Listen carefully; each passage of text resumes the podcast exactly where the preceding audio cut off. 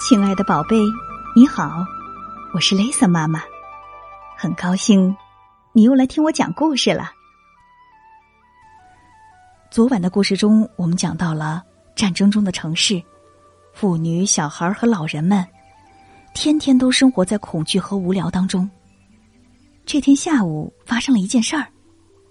现在呀，就让我们继续来翻开这本欧先生的大提琴。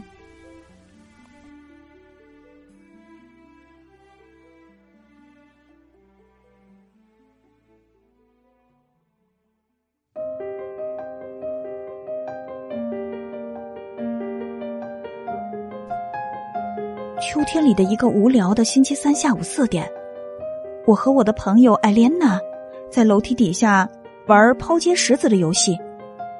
我们听到救济车轰隆隆的开过来，可是我们懒得动了。这是唯一的一次，我们没有跑出去和大家一起排队。我们听见许多脚步声，大家离开公寓，走出大楼。我们听见轻轻的说话声，还有笑声。接着，我们听到火箭弹爆炸的巨响，救济车被炸毁了。有些我们认识的人受了重伤。现在，虽然我们清理了碎砖瓦，平整了路面，可是救济物资再也不会送过来了。有人告诉我们，这是因为那样，我们很容易成为袭击的目标。现在，我们自己得走好几公里去领东西。不会再有什么事儿，能让每个星期，哪怕有一天，大家觉得好过一点儿。遭火箭弹袭击之后的那个星期三，下午四点整，欧先生居然出现了。他穿着礼服，带着他的大提琴和一把折叠椅。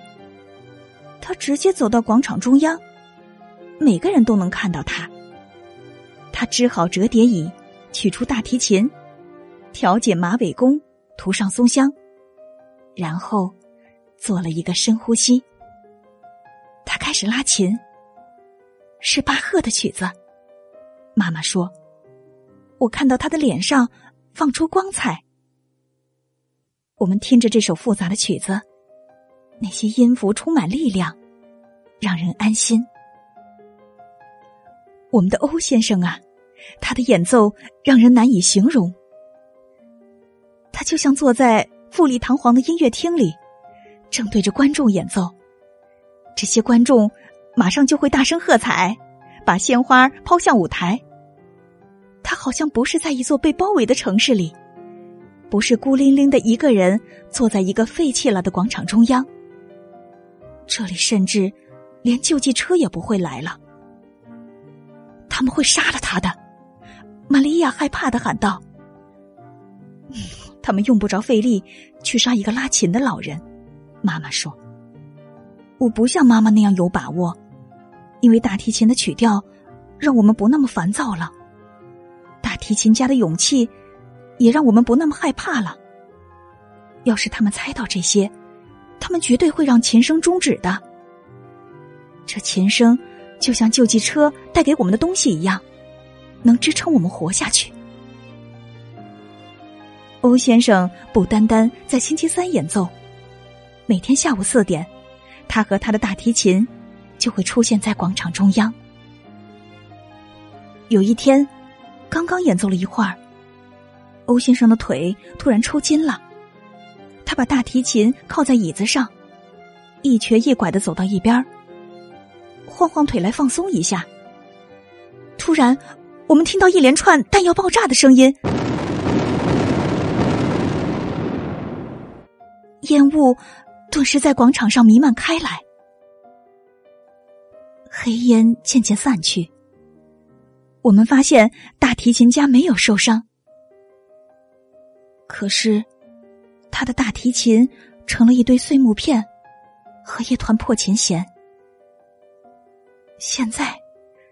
什么东西来支撑我们活下去？我很想知道。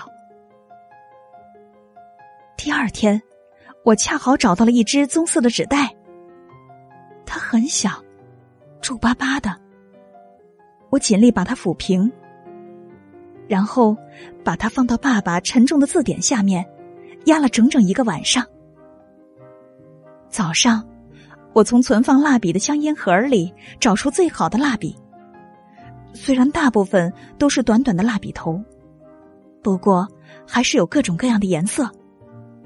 我很小心的在皱皱的纸袋上画着。我画了欧先生穿着黑色礼服坐在椅子上拉琴。许多鲜艳的花朵落在他的周围。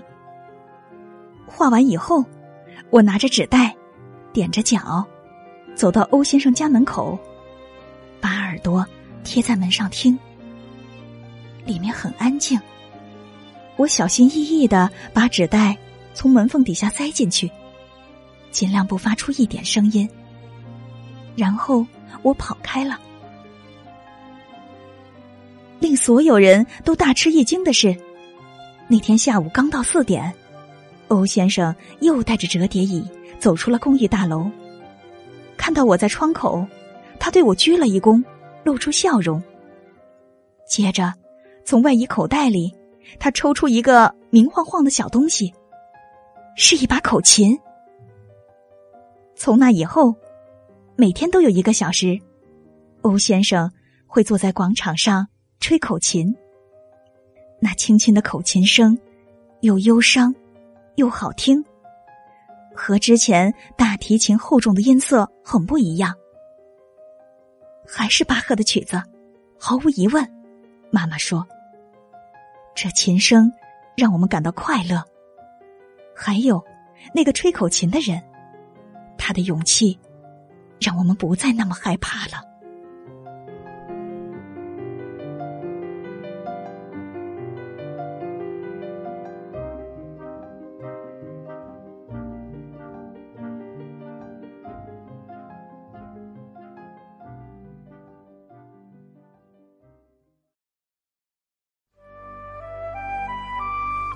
物资匮乏，生活艰难，阴影笼罩。